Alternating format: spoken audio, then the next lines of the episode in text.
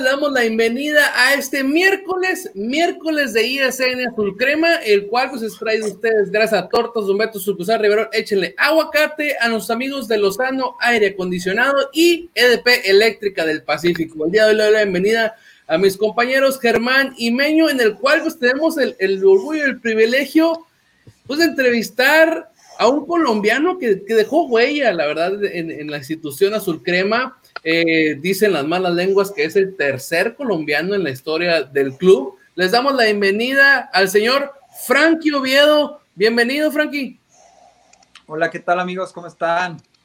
Saludándolos a todos, ahí a todo el combo ahí de ustedes. Eh, un saludo fraternal ahí a ISN en Twitter, en su página de Facebook y muy contento y gracias por la invitación. Pues aquí a hablar un poquito, un poco no, bastante de fútbol, de todo el ambiente del fútbol, pues. Exactamente, eh, le paso el, le el micrófono a, Meño y luego a Germán para que te den la bienvenida. ¿Qué tal, Frankie? Mucho gusto aquí, Meño, a la orden. Pues un honor haber platicar de nueva cuenta con otro exjugador del mejor equipo de México y de América Latina. A ver si estás de acuerdo con eso, ¿no? Este, saludos, Gus, saludos, Germán. Pues, ah, mira qué buen vaso, ¿ya ves? Eh, está, más, papá. más, perros. Más grande. ¿Qué tal? Buenas noches a todos los que estén aquí escuchándonos en este en vivo. Estamos de manteles largos, tenemos a Frankie Oviedo con nosotros. Nos da mucho gusto tener este tipo de personajes aquí que pues son emblema de la institución y marcaron historia. Sí, la verdad, este campeón, este estuvo en el equipo de 2002 al 2004, así que le tocó pues, época de vacas flacas y vacas, vacas gordas, o sea, vacas bien, rompiendo ahí la, malaria que había. Pero vamos a comenzar la, entrevista. Yo siempre les hago esta pregunta, pues para ver más o menos por dónde va este, el rumbo. Frankie, ¿cómo llegaste al fútbol? Uy, pues yo, yo llegué al fútbol, no, yo creo que antes de nacer ya había dado mis, mis pataditas. Eh, porque desde que tengo uso de razón, fue el deporte reina para mí, fue lo que siempre quise practicar. Ah, siempre mi objetivo, pues siempre, siempre fue ser un jugador profesional, representar a mi país, tener la posibilidad de jugar en un estadio lleno, jugar en el exterior. Mira que yo mis, eh, eh, de mis inicios eh, nunca, y, y, con mis amigos de barrio, nunca pensábamos en cuánto cuánto dinero vas a ganar o qué vas a hacer con el dinero o a dónde vas a ir con el dinero o dónde vas a viajar, no, lo de nosotros era, o lo mío era, lo más importante era pues el disfrutar, el hacer los goles, el, el convivir. Y desde muy pequeño, desde muy pequeño siempre, siempre estuve enfocado en el fútbol. Fue el deporte madre para mí. Todo el tiempo, yo creo que del día de las 24 horas, no te exagero, yo jugaba fútbol alrededor de casi 12 horas. Era, era fútbol, fútbol, fútbol, fútbol todo el día y eso pues me llevó o me conllevó a, a muchas, decimos en Colombia nosotros muchas pelas, muchas reprimendas y, y muchas pelitas de la mamá porque acababa todos los zapatos que tenía los acababa. no, es, gracias a eso, como tú mencionas, pues bien mentalizado, por eso llegaste a, donde llegaste y a ser profesional. E, eso sí es algo que lo hemos estado viendo en todos los que hemos entrevistado de fútbol, béisbol o cualquier deporte, la mentalidad. La mentalidad este, es lo que, lo que hace que lleguen, que lo logren, que realmente se mentalicen este, para poder llegar al fútbol. ¿Verdad, Meño? Así es, Frankie. Oye, pues un honor platicar contigo y 12 horas. Oye, con razón, como dicen, ¿no? La práctica es el maestro. Con razón tenías tanta confianza de pegarle casi de primera, ¿no? O sea, la verdad, he visto tus goles y, bueno, nuestra infancia, unos golazos la mayoría, la verdad. Pero platicando respecto a eso, a ver, tú llegas de, de América de Cali a la América de México. ¿Cómo fue tu llegada? ¿Nos podrías platicar de cómo estuvo eso? Sí. Bueno, sí, ahí eh, un poco para atrás hay algo, hay algo que pues que ya se ha perdido mucho, mucho, mucho, casi en su totalidad. Yo digo más de un 90% que se ha perdido y es el fútbol calle.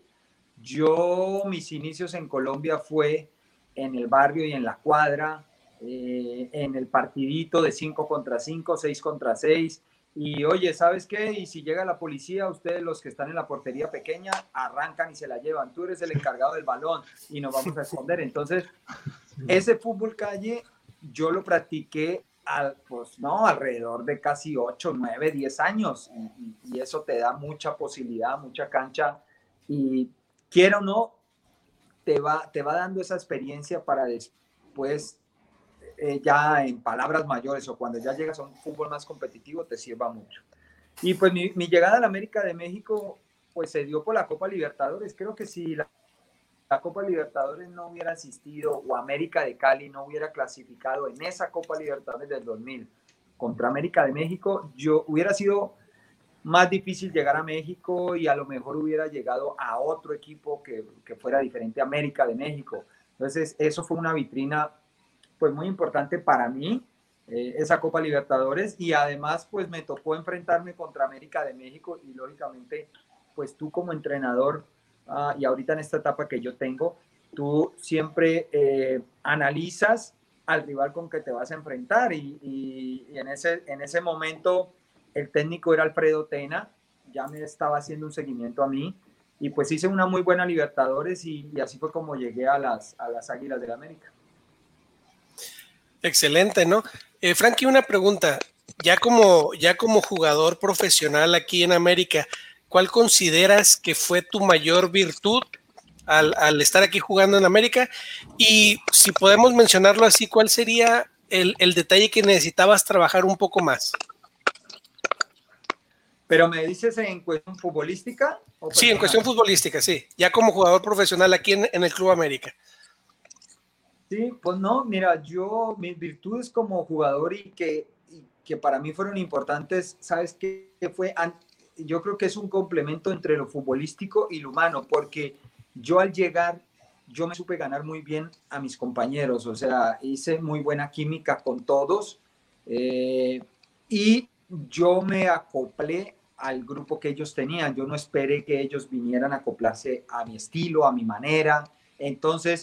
Eh, me, fui deslindando yo de mi cultura, de mi comida, de mis hábitos, de mi manera de comportarme colombiano y poco a poco fui entrando en ese círculo del jugador mexicano, en el Chile, en los taquitos, en, en, toda la comida y en su manera de comportarse. Y eso me abrió mucho más puertas para que futbolísticamente pudiera entenderme mucho mejor con ellos, porque yo siempre fui un jugador muy técnico, de buen manejo de balón, de, de una técnica muy depurada, y entonces, pues al, al yo llegar eh, eh, en la parte humana bien con ellos, y ya ellos se dieron cuenta, ah, este flaco juega bien, ve, este, este colombiano juega bien, ahí, tirémosela, tírensela. Entonces, como ya empezó eso, hacer una química y una sinergia, pues con todos los, con todos, con todos, desde el portero, desde los de atrás, desde la media cancha. Y yo, pues ellos, ellos como que poco a poco me fueron, me fueron, este, colocando esa responsabilidad, bueno, flaco, tú jugas bien, te encargas del medio, vamos para adelante y tú eres el, el, que va a empezar a manejar la pelota. Y eso fue algo muy, muy importante para mí, llegar y cuadrar con el equipo. De lo que me faltó en la parte futbolística, yo creo, hombre, a lo mejor ser más rápido. Es que eh, era difícil, pues, que Diosito me hiciera tan completo. Era, era jodido. Pues, imagínate, yo mido 1,87. Yo soy eh, flaco, alto, y entonces mi manera de correr es, es, muchas veces es como desgarbada, como que me voy a quebrar. Te estoy hablando en mis inicios, yo pesaba alrededor de 55 kilos, imagínate, era así de flaco, muy flaco. Pero eso sí, para que me quitaran la pelota era muy difícil. Yo la escondía muy bien, la amarraba y aprovechaba mis zancadas largas. Entonces, hay veces la pelota se iba y, el rival pensaba, no, ya la perdió, y llegaba yo y estiraba mi pierna y con la uña, ¡paf! La traía otra vez. Y entonces, pues digamos que la velocidad, pero al final yo lo supe contrarrestar muy bien con la inteligencia, me sabía mover y sabía, yo también sabía, si yo, por ejemplo, me iba a enfrentar a un lateral rápido, muy rápido, yo sabía que no le iba a ganar con velocidad y balón pegado al pie tocaba y me le movía el espacio, buscaba los espacios libres, le atacaba la espalda y así. Entonces eso lo supe complementar muy bien, pues. Sí, la, la, la verdad, o lo mencionas, o sea, 50 kilos, 1,87, sí te veías como, garrocha, Frankie, la, la, la, la, verdad, como tú bien dices, flaco, o sea, te veías flaco así, este, y, y, la verdad, la, técnica que tenías efectivamente sí, sí era muy depurada. Eh, no está uno acostumbrado a ver a alguien que se vea tan larguchón teniendo esa, esa técnica, la, la, la, verdad, es, es, es, cierto, y como bien lo mencionas, pues fueron de las cosas que, que tenías. Frankie, eh, tú te esperabas, la, la, la, verdad, este, esa oferta de, de México? ¿O tú estabas, este, tenías contemplado esa temporada salir, cambiar de aires, quedarte y hacer esta historia en el América de Cali? ¿O, o, tú, o tú tenías mentalizado salir al exterior y, con un equipo como el América? Pues mira, nosotros eh, y mis inicios y cuando crecí y el jugador colombiano, estoy hablando de mi época, nosotros esperábamos con mucha ansia poder clasificar a la Copa Libertadores, poder estar en la Copa Libertadores, porque para nosotros esa era la vitrina más importante. Eso, eso para nosotros era como la Champions. O sea, era, era algo fundamental nosotros poder estar en la Copa Libertadores. Y cada vez que llegaba la Copa Libertadores, llegaba la ilusión de tú poder hacer una muy buena Copa Libertadores y emigrar eh, te estoy diciendo a Sudamérica, Argentina, Brasil. Yo, yo nunca, nunca en mi mente, la verdad, nunca estuvo aquí en México.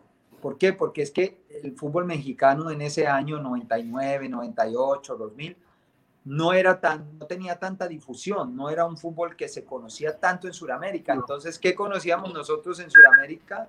El fútbol argentino, peruano, boliviano, lógicamente el fútbol español. Pero sí, y nunca me imaginé. Ahora, en, ese, en el 2000, yo también tuve un complemento muy importante en mi carrera porque fue mi primer llamado a la selección Colombia a eliminatorias. Entonces, eso también me ayudó mucho. Ah, y yo, en mi mente siempre estuvo claro, bueno, esta es mi oportunidad en la Copa Libertadores, es estar en la selección, este es mi momento para poder eh, salir al fútbol del exterior y gracias a Dios pues se pudo lograr es mi momento de brillar, así que quítense, ¿no? Ahí es la oportunidad, la ventana, la Copa Libertadores, ¿no? Oye, Frankie, otra pregunta. Bien, como bien dijo Gus, pasaste por una etapa, pues, de, de, no muchos, muchos años, pero una etapa importante en el América, ¿no? O sea, teníamos 13 años sin ser campeones. Entonces, de los técnicos que te dirigieron a ti, eh, de hecho, considero que son de los inclusive más importantes en la historia de nuestro equipo. Eh, y de todos esos técnicos que a ti te dirigieron, ¿de cuál aprendiste más? y más ahorita que tú eres ya directivo, por ejemplo, que te estás concentrando inclusive aquí en Tijuana. ¿De cuál consideras que tuviste una enseñanza más importante o una enseñanza o una frase que tú consideres que o que la recuerdes a cada momento y que te marcó un ejemplo que lo apliques en la actualidad? No, de todos, de todos, mira, de todos aprendí cosas muy importantes, cosas muy buenas y también cosas, este, pues digamos decir que no negativas, sino cosas que no me gustaron y que ahorita como entrenador trato de no cometerlas, pero fueron cosas muy positivas. Por ejemplo, de Alfredo Tena, eh, eh, cuando llegué, eh, es un técnico con mucha intensidad, es un técnico que se mete a la cancha, que trabaja, que transpira, que le, si tiene que barrerse y mostrarle a un defensa los trabajos específicos que hay que hacer, lo hace, si tiene que saltar. Aparte es un técnico que te infunde respeto porque pues es un técnico que está bien parado, que está muy acuerpado, entonces tú solamente lo veías así, su manera de hablar. Entonces, de él, eh, este, esa tenacidad, esa intensidad y ese respeto. Luego tuve eh, eh, al Coco Basile, que era un técnico argentino, ah, muy tranquilo, que les, les sabía llegar al jugador, él te decía nomás dos, tres palabras, te decía, por ejemplo, a mí me decía, agarra la pelota y hace lo que vos sabés. Pedila y hace lo que vos sabés, no más. Él no te pedía, no te pedía tanto que te vinieras a, marcar, eso lo hacía yo porque quería, pero era un técnico que te decía cada partido, dale flaco, anda, hacete figura, va a ponerme a celebrar. Y, y, esa tranquilidad, ¿no? De Manolo Lapuente, que estuvo en esa dupla con Mario Carrillo, son entrenadores mucho más tácticos, este, eh, que te enseñaban o, te mostraban más la, la, forma del video, en el análisis del rival. Eh, estuvieron también con Chepo de la Torre ahí, el, el, poder analizar mejor al rival, el poder trabajar mucho más la parte táctica y eso también me quedó de, de todo ello, ¿no? Y de Leo Benjaque, pues un técnico muy europeo, un técnico donde le gustaba mucho el, trato del balón, el balón al pie, el hacer muchos trabajos analíticos técnicos, le incomodaba la indisciplina, le incomodaba que tú llegaras 30 segundos tarde, que llegaras tarde al entrenamiento, entonces esa disciplina también me ha quedado y es, y es la, que, la que yo llevo a cabo ahorita como entrenador. Entonces todas esas cosas, como que digo yo que las meto en una licuadora y, ahí las revuelvo y me las he tomado y son lo que voy yo sacando ahorita como entrenador. Muy bien, y ahorita que estábamos eh, hablando de, tus goles, este Frankie, estaba, yo vi el video de tus goles y vi o detecté algo ahí como, como algo que se repetía mucho. Cuando tú ya estabas cerca del área, ya eran de no detenerte, era para adelante y con la puntita, como ahorita mencionaste, con la pero ya no era de, frenarte ni nada, ya era para enfrente. Y, eso me llamó mucho la atención. Yo creo que era aprovechando tu, tu, cuerpo, ¿no? De esa manera. ¿Cuál sería el gol que más recuerdas, el que más te gusta? Pues mira, sí, yo, yo mis jugadores, los que he tenido la, fortuna y posibilidad de dirigir, en todos estos años de aquí en Cholos, en las categorías básicas, eh, siempre les, les recalco y, les, recalco y les digo, el último cuarto de cancha, tú eres el, el, dueño de tu mundo, tú decides, tú sabes qué hacer, toma las decisiones que más le convengan al equipo de manera individual, pero también siendo colectivo. Entonces yo aprovechaba muy bien ese último cuarto de cancha, porque es lo que te digo, yo no era muy rápido, pero como yo tenía piernas largas, entonces imagínate, yo empezaba la zancada y empezaba esa zancada. Entonces mientras yo daba tres zancadas o cuatro, el otro daba seis. Claro, ya no te alcanzaba. ¿Sí? Y con América, pues mira, yo, yo pues digamos que un gol bonito que recuerdo uh, es el gol que le hice lógicamente a River Plate. ¿Por qué te voy a decir ahí? Son dos goles. Porque es que yo con River Plate, cuando yo jugué con América de Cali, yo jugué la final de Copa Libertadores en el año 96 con River Plate en Argentina, el partido regreso. Y ese partido lo perdimos allá y quedamos subcampeones. River quedó campeón de Copa. Entonces, yo no había vuelto a regresar a esa cancha después del 96, cuando yo retomo, en el año, en la Copa Libertadores, creo que fue el 2001, entonces se me vino a la cabeza esos recuerdos y el hacer el gol ahí y el, y nosotros salir ganando y los tres puntos, fue como una pequeña revancha, pues, una pequeña revanchita, pero, pero fue algo que gracias al fútbol y al destino, pues digamos que me la pude cobrar y pude ganar. Ese. Y el segundo gol, yo no sé si ustedes alguna vez lo vieron, fue un, gol que le hice a Tecos allá en Zapopan. Es una pelota, yo lo tengo hasta grabado. Cuando ustedes me pidan, se lo mando si no, si no lo vieron. ¿eh? Me viene la pelota en un saque de banda y del, fuera del área, más o menos en diagonal, como unos 20 metros, 25, la pelota me brinca por la, por la cabeza y yo la sigo giro y antes de que toque el pasto, le pego desde afuera y ¡pa! se mete allá. En esa época creo que estaba el Coco Basile. Ese fue también un muy bonito gol por, por cómo se presentó y porque fue un gol pues desde muy, desde muy lejos y, y donde yo la prendo muy bien, la agarro bien con empeine y a celebrar. Mira, justamente Vicente Torres, al cual le mandamos saludos al arquero este Santa Bárbara, Comenta, dice, contra Tecos, golazo, la, la, verdad. Y este, aprovechando para que la gente vea que sí lo estamos leyendo, el buen este, Edgar Alejandro dice, Frankie, gracias por tantas alegrías. Te vi jugar muchas veces en vivo en el Estadio Azteca. Para que veas. Qué bueno, súper. La gente todavía te, pues, recuerda con cariño, ¿eh? Hoy estamos hablando, hombre, estamos hablando de, de, de hace 20 años. Se dice se dice fácil, pero fue hace 20 años, hace ya muchísimo tiempo, ¿eh? Y, y, eso son cosas, pues, que la verdad me llenan de orgullo y me da alegría, pues, que la gente todavía se, se acuerde del flaco Oviedo, del Frankie Oviedo, después de tanto tiempo.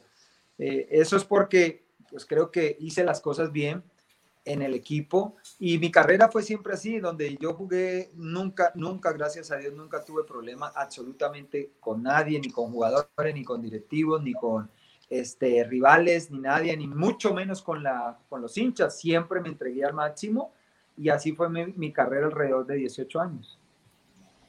Oye, Frankie, y ahorita que estamos platicando respecto a ello, pues compartiste vestidor con, con, con, varias leyendas americanistas. Obviamente tú eres una de ellas, ¿no? Entonces, ahí viene una pregunta muy interesante que procuramos hacerles a todos los, los exjugadores con los que tenemos la oportunidad de, de, platicar. De todos los jugadores con los que tú compartiste vestidor en el América, eh, ¿cuál para ti, eh, compañero tuyo, consideras que era el mejor líder? ¿O cuál para ti, durante toda tu trayectoria, ¿Cuál fue el mejor líder que te tocó tener como compañero?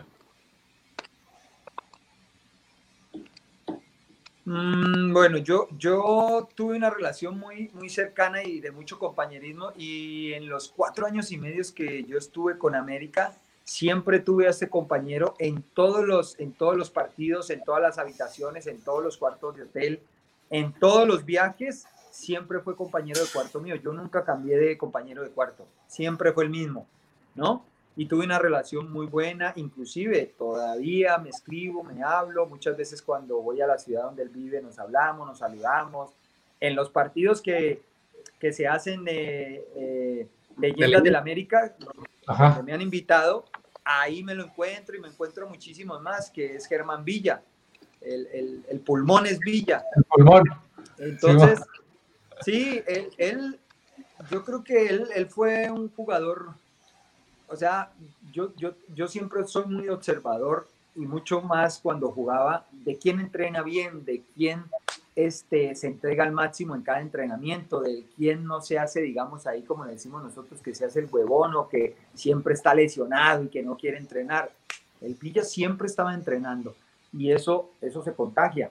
Entonces, eh, yo creo que él, él era un líder, pero ve, él no era un líder tanto de hablar ¿no? En los entrenos. Él transmitía en los entrenos todo eso, pero en los partidos sí era el que se, se enojaba, se enojaba un chingo contigo. Dale, Flaco, dale, pinche Flaco, no la pierdas más. Dale, cabrón, que estoy corriendo, no mames. Corre, cabrón. Así, así te ah, los gritos, ¿eh?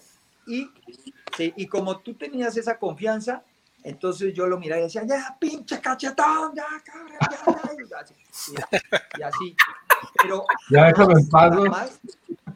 sí, jamás nunca hubo, digamos así, que llegáramos al vestidor, oh, bueno, ¿qué pasa? ¿Qué, qué, Nada. Ya en el vestidor, no, bien Villa, bien, bien, cabrón, es que también estás bien, estás chingue, chingue, Villa, ya déjame jugar, cabrón. Así. Y nos llevamos muy bien. Entonces fue, fue una muy linda amistad, que todavía sigo con esa amistad, ¿no? Fíjate, yo tenía una pregunta aquí anotada para ti, Frankie, que era, ¿quién había sido? Yo creo que, ah, bueno, a ver si la quieres cambiar. ¿Quién fue tu mejor cuate en el América? O sea, ¿con quién te llevabas mejor? Y ya hablamos de los entrenadores, ¿no? De con quién concuerdas más y todo, pero también, aparte de quién era tu mejor cuate en América, ¿qué jugador era el que te dejaba más enseñanzas? No, pues es que como te digo, mira, Villa, Pavel Pardo también era un, un, este, un jugador eh, que trabajaba muy bien y era el capitán y siempre daba buen ejemplo, muy bien hablado. Oye, yo nunca, nunca le escuché a Pavel Pardo una mala palabra. Nunca, jamás. Ahora también era Adolfo Ríos. Adolfo Ríos, ese, Adolfo, tú no podías ni siquiera decir una mala palabra porque te daba un zape, pasaba por detrás y te pegaba, ¿eh? Duro. Y como Adolfo era tipo Alfredo Tena, ¿tú qué le ibas a decir? yo más recién llegado. Eh, entonces, pues eran jugadores que te dejaban esa enseñanza, lo que era Adolfo Rivos, eh, Pavel Pardo. ¿Sabes quién también?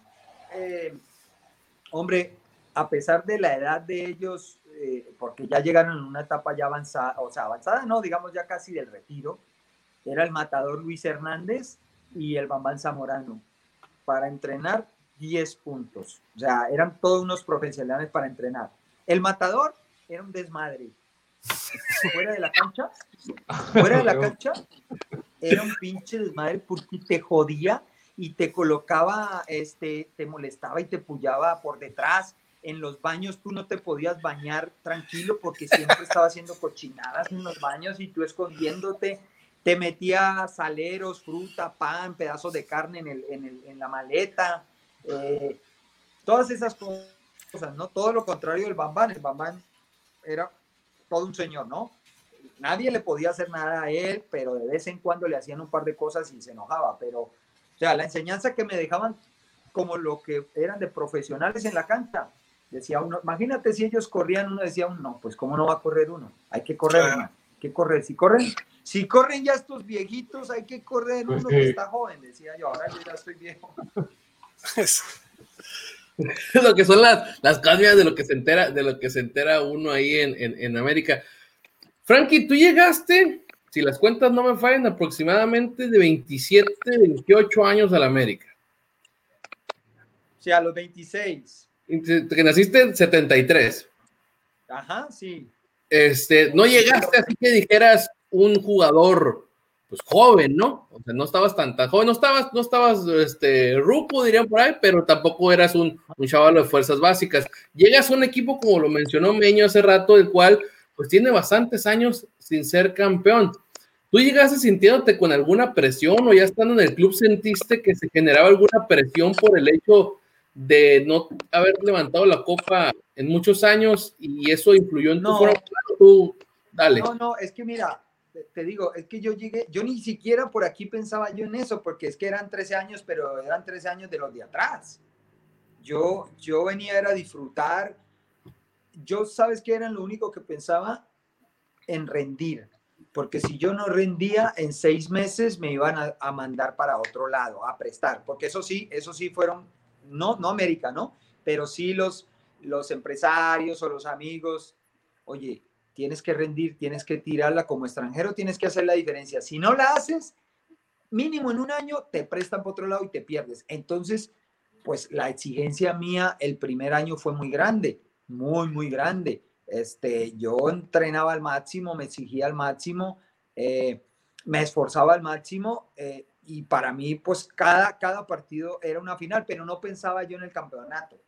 Ah, ya a medida que fue avanzando, las cosas, pues, y a medida que también se fue armando un buen grupo, es que, es que para uno quedar campeón también no solamente avanza con el talento, tienes que hacer un grupo muy unido, que sea, que todos tiremos para el mismo lado. Entonces, en el año 2001, el preámbulo de, de ese grupo fue la, la, Copa Gigantes que ganamos en el 2001 en Estados Unidos con el Coco Basile. Y ahí ese, ese fue como un parteaguas para para nosotros empezar a encaminar hacia, hacia ese campeonato y, los refuerzos que llegaron y el grupo que se armó. Te estoy hablando de Misionero Castillo, Fabián Stay, este, el Bambán Zamorano, Luis Hernández, o sea, muchos, Memo Ochoa que apenas venía saliendo.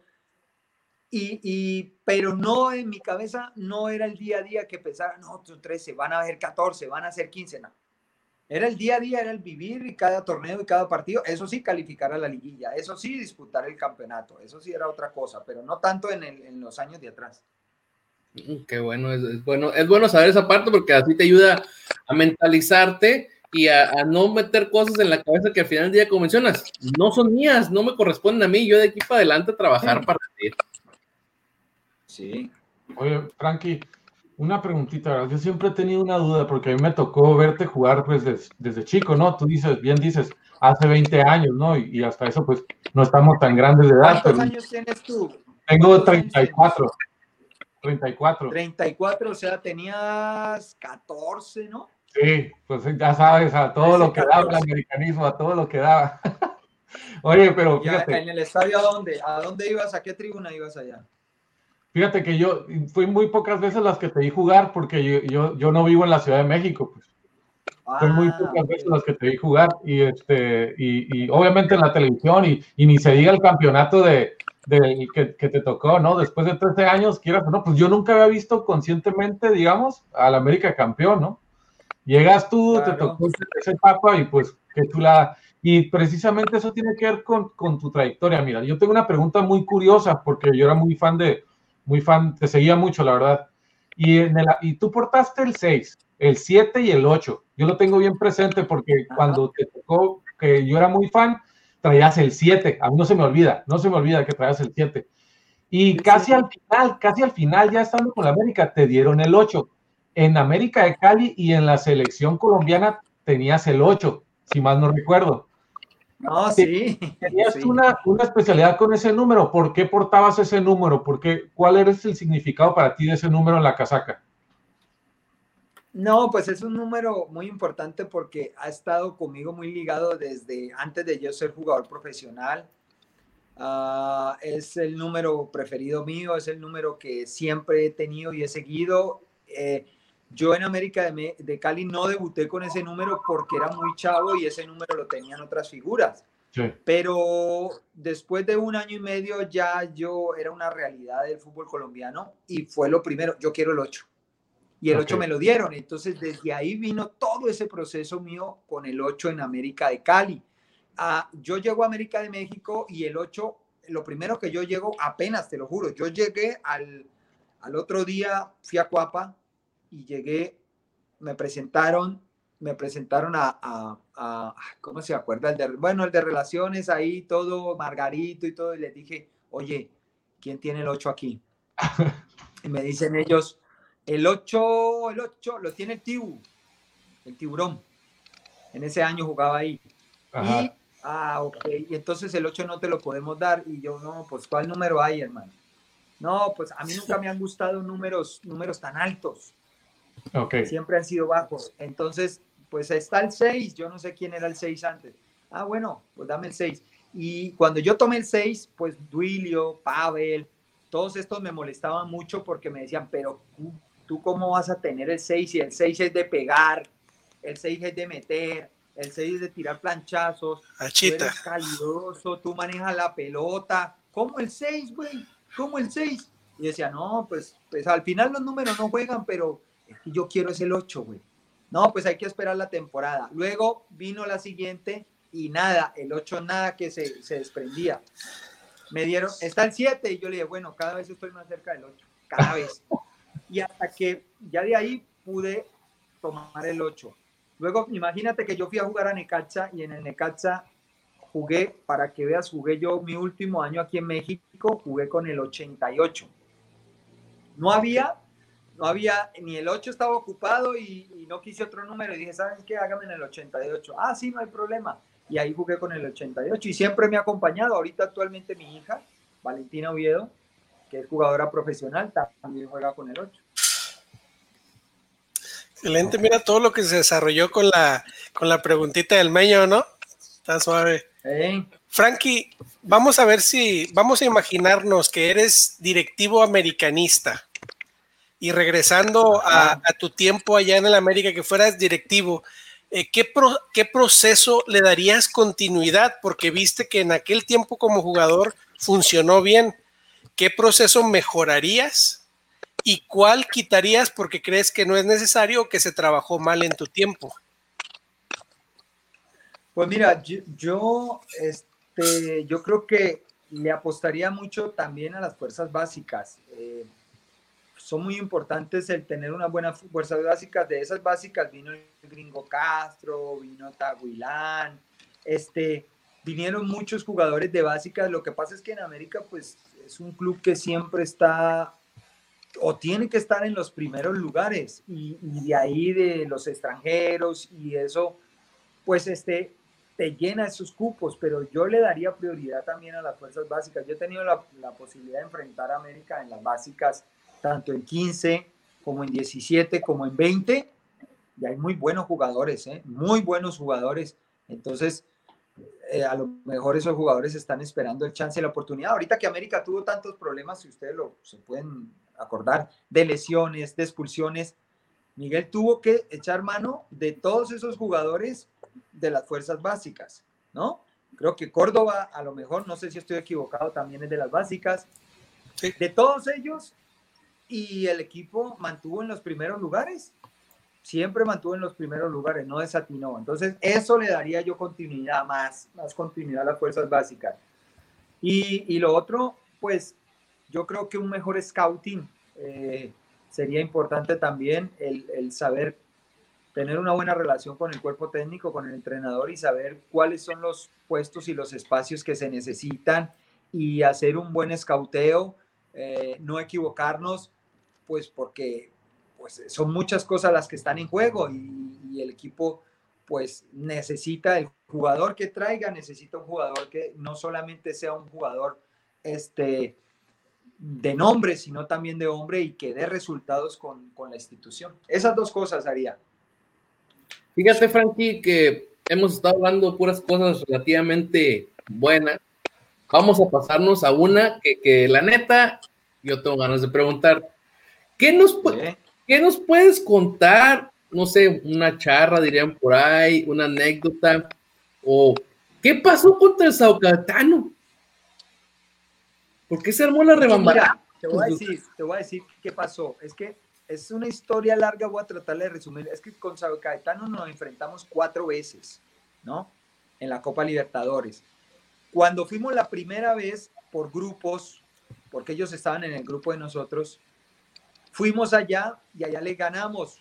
Primera vez también que gana, no sé, un equipo mexicano el Sao Caetano, entonces estaba Cuauhtémoc y Cuauhtémoc tuvo muchos problemas e inconvenientes con ellos allá eh, porque le pegaron mucho, le daban mucho, mucho palo, mucha patada, pero Cuauhtémoc nunca, nunca ha sido un jugador de que se esconda y entonces siempre les decía cosas pues de, ya sabes, ¿no? El estilo de Cuauhtémoc, este, eh, ¿quieres ser famoso?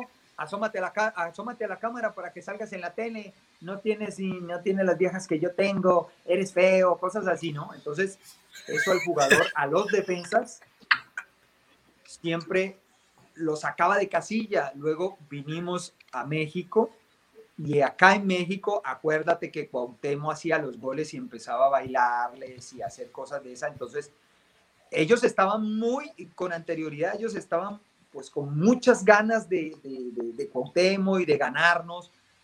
Ellos quedaron en el repechaje con otro equipo, no me acuerdo qué otro equipo, y, da, y nosotros, yo, yo le decía a Villa, oye, ojalá no nos toque ese Caetano otra vez. Aparte porque ese viaje a Brasil es muy largo y ya ves que esos, esos brasileños pues están encabronados con Cuauhtémoc y no, güey, no. los partidos no van a ser iguales. Nosotros ya le ganamos dos veces, no van a ser iguales. Y preciso, esos vuelven y nos tocan. Fuimos a, a Brasil y nos ganaron allá. Y luego en el Azteca íbamos nosotros creo que perdiendo, ya nos habían metido dos goles, o sea, ya estábamos al borde de la eliminación. Y empezó Cuauhtémoc a, a carearse con los defensas y los defensas pues no se aguantaron, no se aguantaron más. Y nunca fue primera vez que yo vivo una cosa así de que se meta la gente, ni en Colombia, ¿eh? jamás lo había vivido en Colombia eso, que se meta la gente, que los jugadores se brinquen, se tiren al túnel, que al utilero de nosotros lo cojan como pera de boxeador ahí. Y, y fue terrible eso, ¿no? Y al final, pues sí, sí, sí nos llevamos una, una reprimenda, un regaño bien grande y una multa por, por parte de la directiva. Pues de hecho, yo tengo muy grabado eh, esas fechas eh, donde vi volar una carretilla, pues.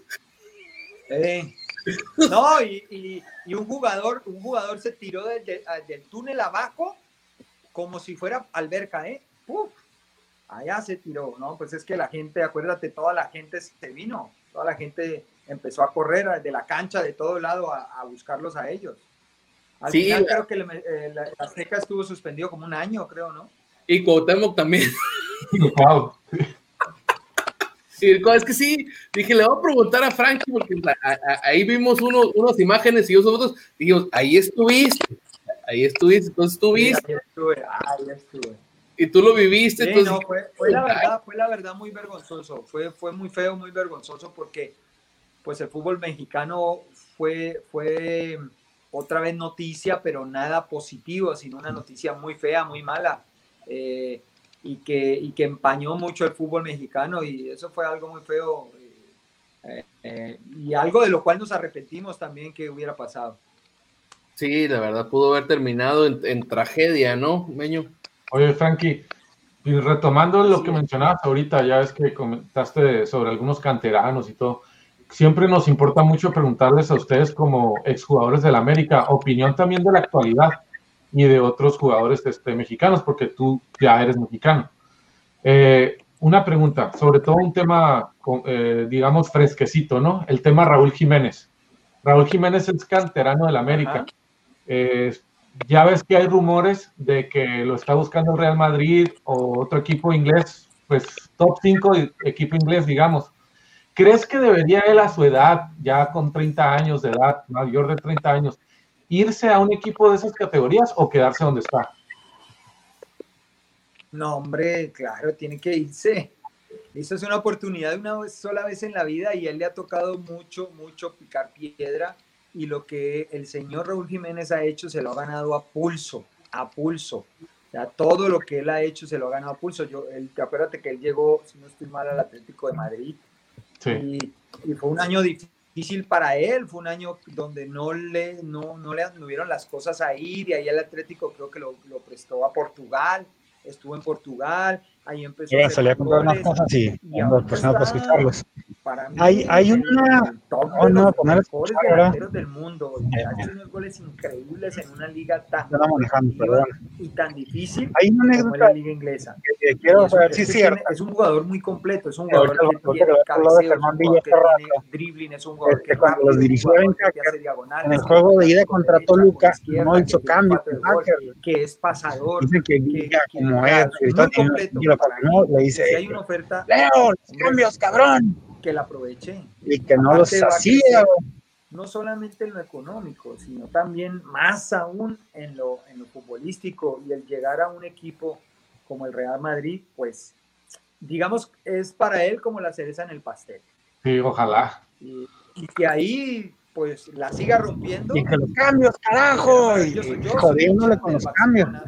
Y en el juego de vuelta, Leo deja que saca jamón Villa por su vez. Me encanta lo que hace Messi. Y le dice cuando va a salir, te gustaron los cambios, lo que hace Arthur, lo que hace A ver, o sea, si la, por ahí, la pudiera aceptar. Por primero que si pudieran escuchar mi audio. Llegaría Raúl Jiménez ahí, vería mucho más seguido al Real Madrid porque pues es un jugador que me gusta mucho, la verdad, es un jugador que, que, me encanta verlo jugar porque siempre te saca algo, siempre debajo de la manga.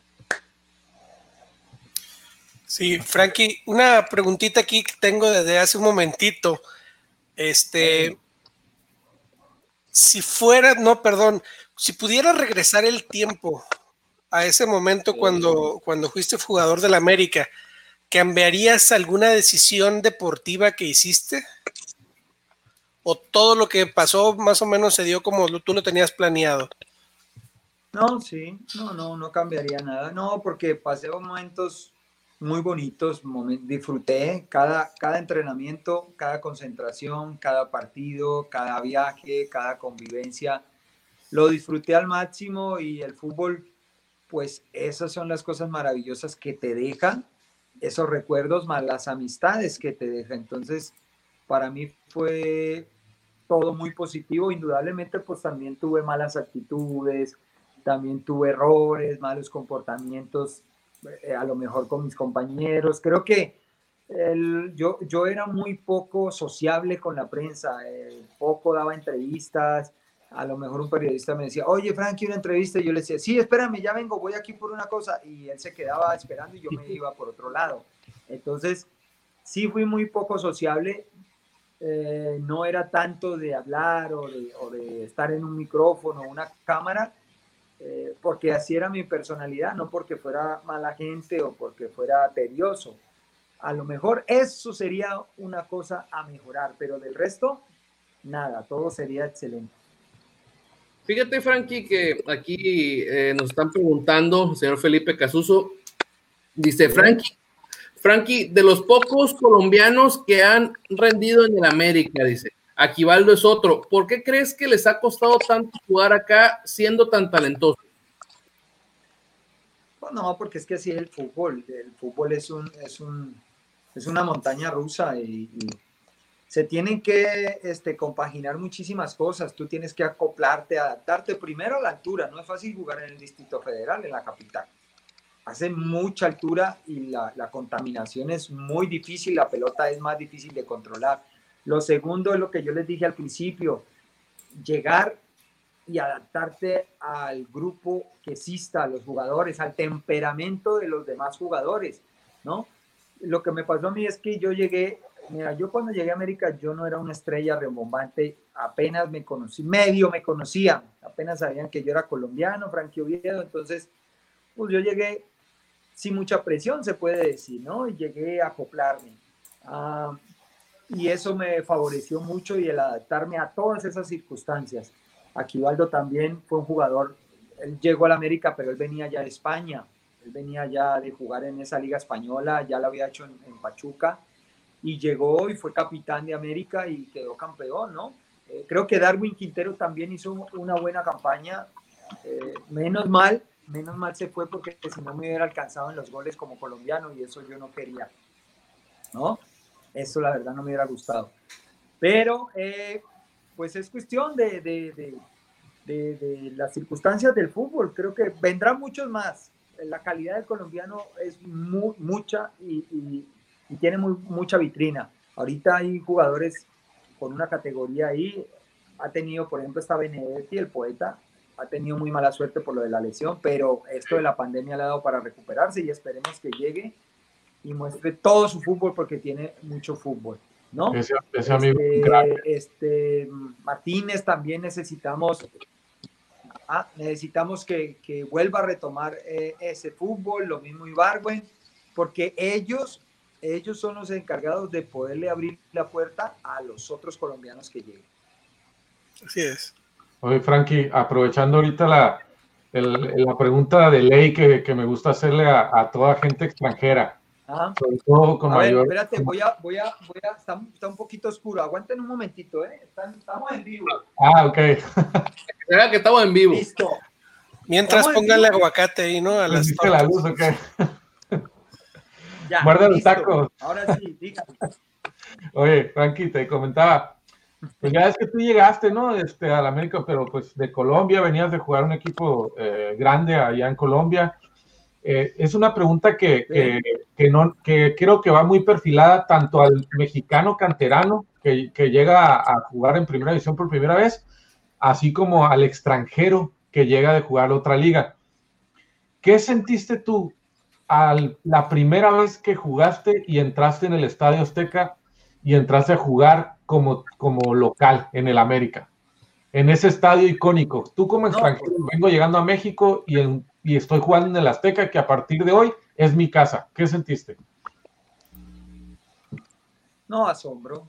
Un, asombro total y, o sea, de no poder describir semejante estadio, semejante monumento al fútbol, el tú poder tirar la memoria hacia atrás y decir, en este estadio jugó Diego Armando Maradona, en este estuvo en el Mundial, en este estadio jugó Pelé, o sea, este estadio es un estadio mítico, es un estadio que se ha conservado y tú veías para arriba, nomás levantaban la cabeza y veías todas esas tribunas desde allá lejos y la cancha tan bonita, o sea, es un orgullo y es como tú cuando, mira, yo, yo siempre quise estar en el Maracaná de Brasil. Nunca pude jugar en ese estadio, en un estadio tan mítico como en el Maracaná, ¿no?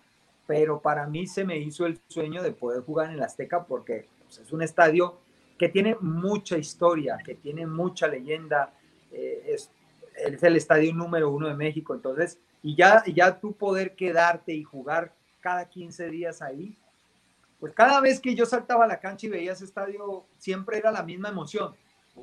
Muchísima gente, hay veces había partidos que el rival no era tan, no era un rival tan fuerte y entonces te entraba poca gente, iba a ver el partido y ahí es donde tú lo veías mejor aún porque tú decías, uy, no, que no hay gente por allá. Entonces, orgullo, orgullo total de tú haber podido o yo de haber podido jugar en un estadio de esa magnitud. Es más, mira, te digo, mi hija Valentina cuando lo pisó por primera vez ni lo podía creer y eso se tomó fotos por todo lado de todo el estadio. es algo sensacional de tu poder estar ahí.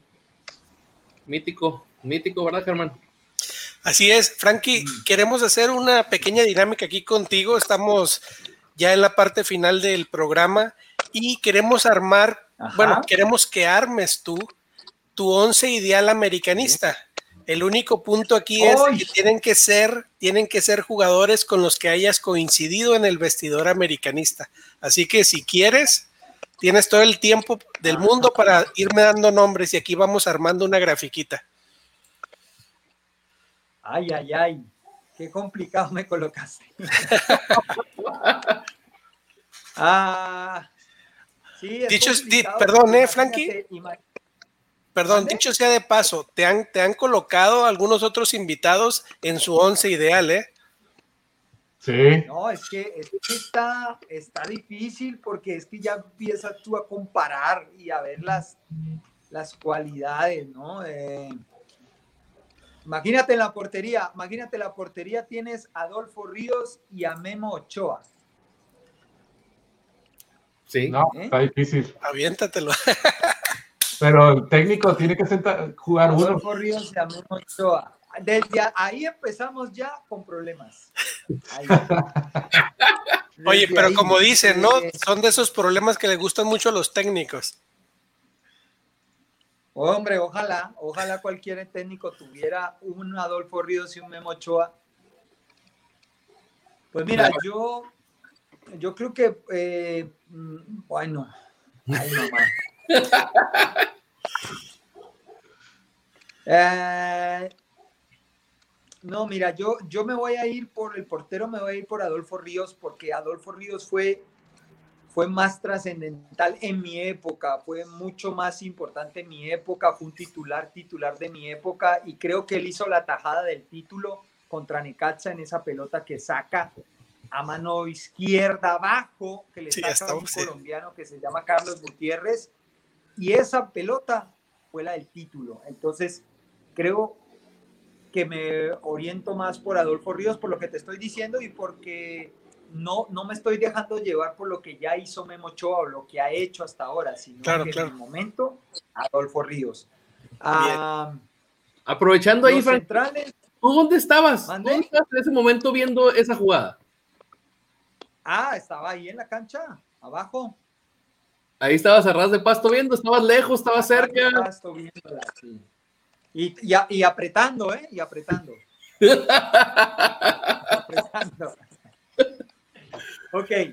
Los centrales, pues los centrales también, yo creo que no tuve, no tuve de mi momento ahí muchos centrales. el Cuervo Rojas era un central, pues que se le tiraba un tren, era, era una locomotora, o sea, eso no, eso sí no te entregaba una razón, no te entregaba un balón bueno, pero, pero, tenía, pero tenía un corazón, tenía mucho, es más, tenía una autoestima, hasta los tiros libres le quería pegar en los entrenamientos, ay Dios mío, era una risa.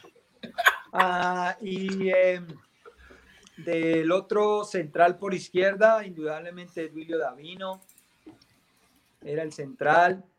Eh, lateral por derecha, yo creo que Pavel Pardo, Pavel Pardo, porque en esa época que nosotros anduvimos bien, también jugaba muy bien de lateral por derecha y daba unos centros de gol. Luego ahí, luego ahí Pavel lo tiraron un poco a la mitad y llegó el gringo Castro, pero yo creo que este Pavel de lateral por derecha, por izquierda, pues por izquierda estaba Santibáñez, teníamos a Santibáñez, teníamos al Balita Salinas. el Balita, el Balita, creo que el, Balita creo que venía de abajo de las de las de las divisiones también de las básicas. El Balita indudablemente en la mitad de la cancha, pues el pulmón es Villa, es indiscutiblemente Germán Villa, Fabián Stay, porque jugaba Villa y Stay, era la dupla de volantes mixtos. Ah, yo, mi persona, ¿sí me puedo colocar yo? Claro, claro. Claro, claro. bueno, yo. Digo, si tú te quieres sacar, si tú te quieres dejar afuera, pues es porque todo no te gusta cómo jugabas. no, no, indudablemente yo. Yo mm, voy por derecha. Este, Patiño. Tenemos a Patiño. ¿Por izquierda? Eh, a ver, espérate, no, no.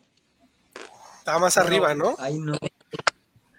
No, es que sí, por es que también estaba con nosotros el misionero Castillo, el misionero con ese gol que hizo, hermano, eso es un gol que, el del título, si te está Adolfo, el misionero tiene que estar ahí, ah, pon al, misionero, es que jugábamos así, yo me rotaba mucho con el misionero, cambiamos por derecha o por izquierda. Anda, sí, bueno. Ponte el misionero. ¿Mande? Ponte por izquierda, ponte por derecha y cámbiala para la otra banda, el misionero, no hay bronca. Sí, sí, al misionero por derecha, yo por izquierda. Ah, y este, de esa época, ay no, qué problemas. Imagínate que tienes, tengo tres problemas porque está el Bambán Zamorano, Luis Hernández y Cuauhtémoc Blanco. ¿Eh? Hazle una agachada a Luis Hernández, él te hizo muchas. y, y Navia, y hay otros, jugadores que también podrías decir que estuvieron. Navia. No, es que el Choro Navia, no, mano, a ver, espera, no analizo. Se la pusimos difícil, ¿eh, Germán? Sí, no, yo creo que el Bambán, el es el primer delantero porque es que el Bambán pues aportó mucho en su fútbol y también en su parte personal y, y era mucho lo que, lo, la, lo que la motivación que llevaba a cada partido que teníamos nosotros al rival y todo, la historia del Bambam. Ese fue el año. Y ya, ya. Y, el, no, y luego está, estoy dudoso entre el Matador y, y, y Cuauhtémoc. Es que Cuauhtémoc conmigo, cuando Cuauhtémoc jugó conmigo no quedamos campeones. Así es. ¿no? Fue en otra época. Cuauhtémoc fue en el 2005. Ok. Y el matador. No, yo, yo me voy por el matador. Sí, el matador. Aparte tenía esa pelena, ese pelo pego, ese pelo todo de muñeca abandonada ahí. Lo movía ahí y eso contagiaba, así decía. Muñeca abandonada. mañana, mañana vamos a Mañana vamos a levantar polvo y polémica en redes sociales, no te creas, Frankie. Vamos a decir, Frankie Oviedo de fuera a Cuauhtémoc Blanco de su once ideal. Pero un mal. No, porque es que es el once de mi época, acuérdate. No la cojaba. No traía nada en la mochila. Este, qué bueno no, que. No, en la mochila no. recuerda que lo traía de atrás. En la joroba. Trae el mochilón ahí. Ah, Ay, ay, entre- ay. Tú sabes, entre gustos no hay disgustos y yo estoy, es que es por la época que yo jugué y el, estoy hablando del campeonato, campeonato, ¿no? Eso sí, eso que ni que la, la, la, la, verdad eso es- que mira que dejé afuera el Chuy Mendoza, ¿eh? Dejé afuera el Chuy Mendoza también. Y el Chuy Mendoza, recordamos, el Chuy Mendoza sí, lo- sí, sí lo metió, ¿no? Sí, creo que fue, ¿no? Sí. lo metió. Chuy Mendoza sí lo metió la semana, que fue hace No, dos no, no semanas. puedo hacer, oye, ¿no puedo hacer un cambio? ¿No puedo hacer Claro, un cambio? claro. Uy, no, mano, es que Aquí vas a sentar. Lo metes en el segundo tiempo. Oh, es- Mientras, mientras, mientras va así, mira, Frankie. Ahí A va. ver, es que no está. mm, Se la somos más grande. Fabián, sí, sí, sí, sí, más grande porque ándale, ahí está Fabián, está Germán, Pavel por un lado. No, pues sabes qué, yo, es más, yo quiero meter hasta el Chuy Mendoza de lateral por izquierda. es más, Acabo- mira, no, sí, cámbiame al Balita Salinas y mete al Chuy de lateral. Sí, igual.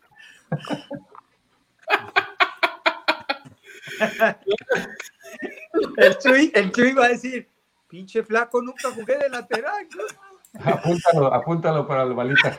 Sí, no, no. El balita Salinas no. El balita apúntame al Chuy. Listo. Oye, Frankie, dile. de lateral. ¿Ah? Querías, querías jugar, ¿no, papá? Querías jugar. El chiste era jugar, papá. Y si no, espera en la banca. Así, así, así, ya, ya, ya. Eso, no hago más cambios. No más. Ahí está. Vamos a, a- a ponerlo en, en pantalla, a ver cómo quedó, a ver si le, le movemos algo, algo más. Ya La- no la- más. Ah, ya aquí- no más. Dejémoslo así, ya. ahí está, mira. Bueno, aquí lo ponemos acá y vamos a, a ponerlo más grandecito. Oh, mira, se nos movió el Frankie. ¿Qué hubo? ¿Qué hubo? Era? Nomás la, la percha que tenías, Frankie. No, no, no, no, no. Ay, no, es que ustedes me van a poner complicaciones. Ay, güey, no mames. Es que el matador, no manches. Eh, ahí está. ¿Por qué se me está poniendo, poniendo aquí chico el asunto? Pues ahorita lo habíamos hecho bien. Ahí está. No, a ver. Ahí está. a ver, ah, Ya me perdí. aguanta, aguanta, aguanta.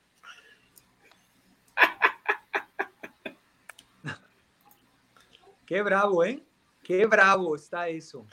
La, la, la verdad, este, pues ahí está, ahí quedó Luis Hernández, Zamorano, Frankie Es Oviedo. más, es más, yo hasta me quiero sacar. Yo hasta me quiero sacar para meter a Cuauhtémoc, güey. bueno, no. No, no, no. Cuauhtémoc, Mira, hagamos una cosa. Hagamos una cosa. Aviéntame a mí como DT. Ah. Oviedo. Y metemos a Cuau. corremos. No, no, así está Déjalo así, déjalo así. Ya. Ah, sí está. déjalo así. Perfecto. Muy buen once, ¿no? mira, Para campeonar de nuevo. Esos son los problemas que tenemos los entrenadores. Esto que estoy viviendo con ustedes se da en los partidos cuando tú convocas 18 jugadores, cuando dejas afuera de esos 18 la convocatoria, cuando te toca escoger los 11 inicialistas. Es un trabajo muy duro, muy bravo, porque tienes que mantener la unión en el equipo, el que no se desanimen, el que no bajen los brazos, el que no tiren la toalla, el que siga siendo competitivo cada entreno. Entonces, es un trabajo duro y difícil, ¿eh? Sí, la, la, verdad es, es complicado. Fíjate que hace rato, pues aquí tuvimos unas cuestiones técnicas de mi parte, se metió un audio, este, no sé si alcanzaste a escuchar un poquito este, de lo que preguntaba este, el buen Garadato, Alejandro Zúñiga, que es parte de- del, equipo de ISN de Ameri- Azul Crema, el cual, pues, para empezar, le mandamos un, un saludo porque el día de hoy está cumpliendo aniversario de bodas, entonces, pues, no nos lo iban a prestar, ¿no? Entonces el señor aplicó la de que voy a la tienda por los cigarros o algo y empezó a escuchar un poquito la, la entrevista y nos comenta de, de un partido, creo que donde estaba todavía Ben Hacker y a ver si tú, tú estabas muy presente, sabes la charra esa de que eh, un juego que no hizo cambios y que Germán Villa le gritaba que los cambios, los cambios, los cambios y que al siguiente partido pues lo cambió a, la, primera de cambios, ¿no? Y que le dijo, eh, ahora sí te gustaron los, los, cambios. ¿Qué nos puedes decir de esa anécdota, Frankie? Sí, sí, sí, sí, sí, me acuerdo, me acuerdo. Sí estaba yo, porque es que el cachetón, pues, es lo que te digo, él, él en el, eso sí, era tranquilo y callado, pero a la hora de jugar, pues se prendía. Y más aún cuando el otro rival o el equipo rival te está atacando y te está ganando el medio y te está jugando por fuera y el Villa, no mames, pinche viejo, ¿cuándo vas a hacer los cambios? Y así, cambios. Sí, sí, sí, sí, me acuerdo, me acuerdo perfecto que decía así, ¿están dormidos allá en la banca o qué? El desespero, ¿eh? El desespero que le entraba al Villa. Sí. sí, sí, me acuerdo que pasó así, pero pero es que tú, tú lo ves de una, de una perspectiva diferente en la cancha como lo ve el entrenador o como lo ve el cuerpo técnico, ¿no? El entrenador tiene que tener mucha calma para, para tomar la decisión acertada y hacer el cambio en el momento oportuno y correcto. Y, y muchas veces uno como entrenador hace el cambio tarde, hace el cambio a la hora que es, o muchas veces lo hace y resulta que tú haces ese cambio y ese jugador que entra hace uno, hace dos goles y gana el partido y tú eres el mago, tú eres el que sabes todo, tú eres el, el, el, el que mejor ve el fútbol y otras veces hace el cambio, no, no da resultado. ¿Para qué hizo ese cambio? ¿Qué estaba viendo? Entonces, pues el mundo es, es, eh, el mundo del fútbol es muy grande y todos vemos el fútbol de una manera diferente. Sí, la, la, la verdad, y, la verdad, bueno, obviamente guardando las proporciones al mil por ciento, a mí me tocó también estar dirigiendo aquí en el 7, ¿no? Y uno, uno de fuera está viendo cosas que los de adentro pues no están viendo porque ellos están concentrados en jugar, pues. Y, y muchas veces uno, uno, ve la parte de que se te se revoluciona el jugador y, y, mejor lo sacas para que se calme porque si no te lo van a expulsar y y muchas cuestiones, ¿no? Entonces uno, uno de afuera con los auxiliares pues está viendo cosas que, que adentro este, no, no lo ven y siempre, bueno, yo así todavía quiero creer eh, eh, que todo es este, bonito. Eh, creo que todos los técnicos se preparan y en el mismo partido hacen cambios para ganar, o sea, para, para, no, no para perder. Claro, y, y aparte, y aparte tú conoces al rival, o sea, tú sabes cuáles son sus puntos fuertes, sus puntos débiles.